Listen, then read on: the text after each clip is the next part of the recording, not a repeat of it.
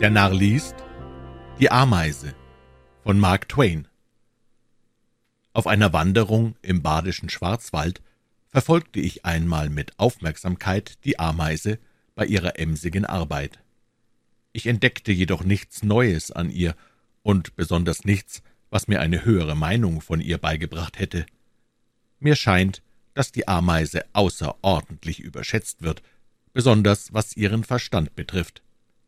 Ich habe sie nun schon manchen Sommer hindurch beobachtet, während ich etwas Besseres hätte tun können, und bis jetzt habe ich noch keine einzige gesehen, die bei ihrer Arbeit auch nur den geringsten Sinn und Verstand gezeigt hätte. Ich meine natürlich nur die gemeine Ameise, denn mit den merkwürdigen afrikanischen Arten, welche Abgeordnete wählen, stehende Heere haben, Sklaven halten und über Religion streiten, habe ich keinen Verkehr gehabt. Was der Naturforscher von ihnen erzählt, mag alles wahr sein, aber in Bezug auf die gewöhnliche Ameise bin ich fest überzeugt, dass uns vieles aufgebunden wird. Ihren Fleiß will ich durchaus nicht bestreiten, in der ganzen Welt arbeitet niemand so angestrengt als sie. Nur ihre Hohlköpfigkeit habe ich an ihr auszusetzen. Betrachten wir sie einmal, wenn sie auf Beute ausgeht. Sie hat einen Fang getan, aber was macht sie dann? Geht sie etwa nach Hause? Durchaus nicht, gerade im Gegenteil.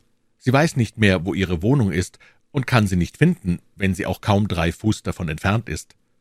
Sie tut einen Fang, habe ich gesagt, aber es ist gewöhnlich etwas, dass weder ihr noch sonst jemand vom geringsten Nutzen sein kann. Gewöhnlich ist das Ding zehnmal so groß, als es sein sollte. Sie fasst es gerade am unbequemsten Ende an und hebt es mit aller Gewalt in die Höhe. Dann trägt sie es fort, nicht nach Hause, sondern in entgegengesetzter Richtung, nicht ruhig und bedächtig, sondern mit rasender Eile, bei der sie ihre Kräfte unnütz vergeudet. Sie rennt gegen einen Kieselstein, und anstatt ihn zu umgehen, klettert sie rückwärts hinauf, zerrt ihre Beute hinter sich her, kugelt auf der anderen Seite hinunter, springt wütend auf, schüttelt sich den Staub aus den Kleidern, wischt sich die Hände ab und greift gierig nach ihrem Eigentum, stößt es hierhin und dorthin, schiebt es jetzt vor sich her, dreht sich dann um und zerrt es weiter, mit immer wilderer Gebärde, bis sie es plötzlich wieder hoch in die Luft hebt und nach einer ganz neuen Richtung fortrennt.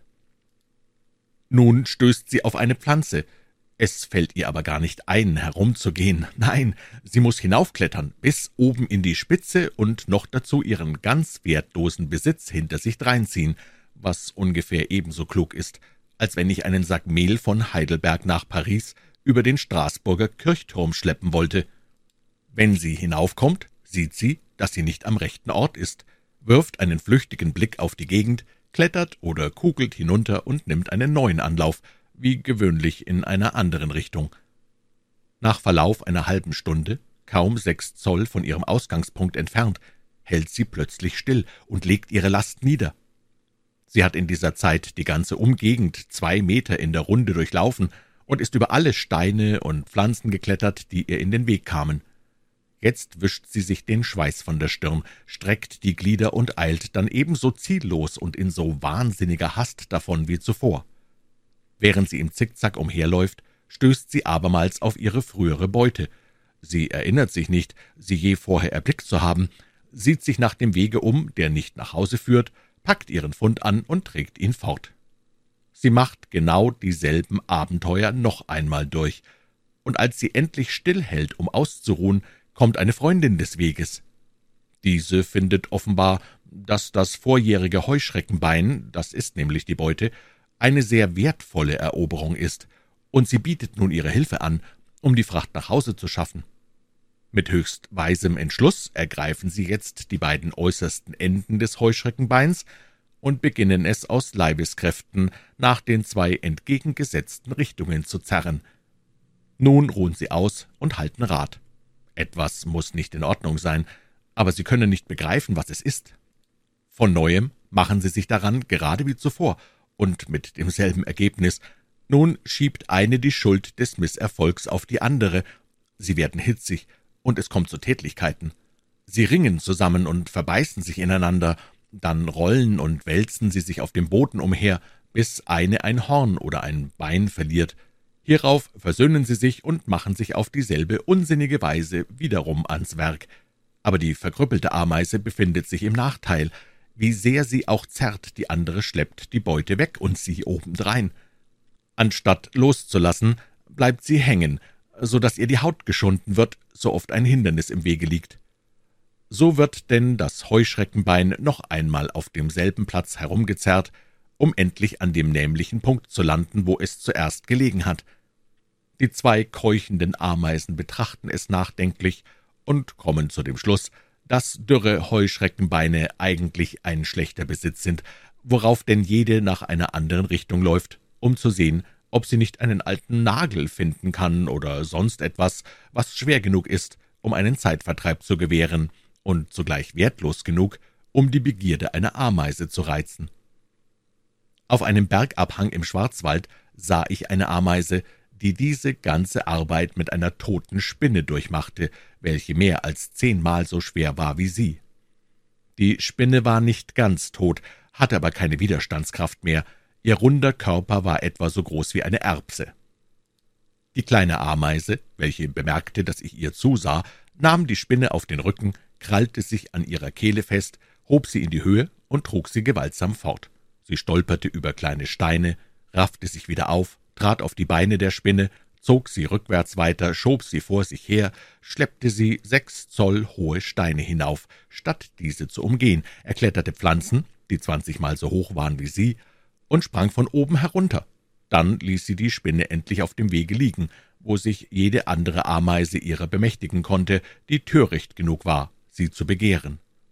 Ich habe die Strecke ausgemessen, welche das einfältige Ding zurückgelegt hat, und bin zu dem Schluss gekommen, dass, was diese Ameise innerhalb zwanzig Minuten verrichtet hat, verhältnismäßig dasselbe ist, als wenn ein Mensch zwei achthundert Pfund schwere Pferde zusammenkoppelt und sie achtzehnhundert Fuß weit trägt, meist über hohe Steinblöcke, unterwegs mit ihnen Höhen erklimmt wie dreihundert Fuß hohe Kirchtürme und sich in Abgründe stürzt wie der Niagara, bis er die Pferde zuletzt auf einem offenen Platz niedersetzt und sie ohne Wächter zurücklässt, während er irgendein anderes unsinniges Kraftstück probiert, um seiner Eitelkeit zu frönen.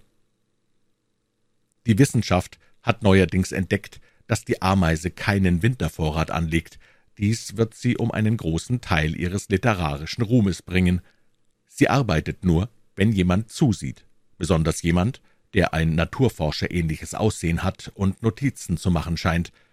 Der sprichwörtliche Fleiß der Ameise läuft also beinahe auf Betrügerei hinaus, so dass sie als Beispiel für Sonntagsschulen hinfort nicht mehr zu gebrauchen ist. Sie hat nicht einmal Verstand genug, um gesunde Nahrung von schädlicher zu unterscheiden. Bei solcher Unwissenheit wird sie die Achtung der Welt gänzlich verscherzen. Sie kann nicht um einen Baumstumpf herumgehen und sich dann wieder nach Hause finden, das streift an Blödsinn, und sobald diese Tatsache feststeht, werden verständige Leute die Ameise nicht länger bewundern.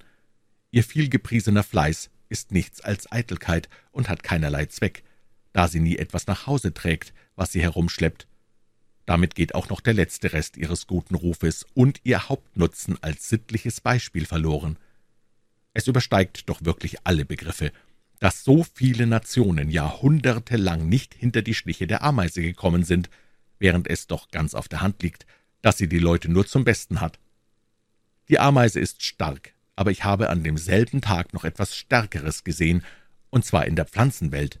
Ein Fliegenschwamm, jener Pilz, der in einer Nacht aufschießt, hatte eine feste Lage von Tannennadeln und Erdreich, die etwa doppelt so viel Umfang hatte als er, in die Höhe gehoben und trug sie wie die Säule das Wetterdach. Demnach hätten zehntausend Fliegenschwämme Kraft genug, um einen Mann zu heben, aber wozu sollte das nützen?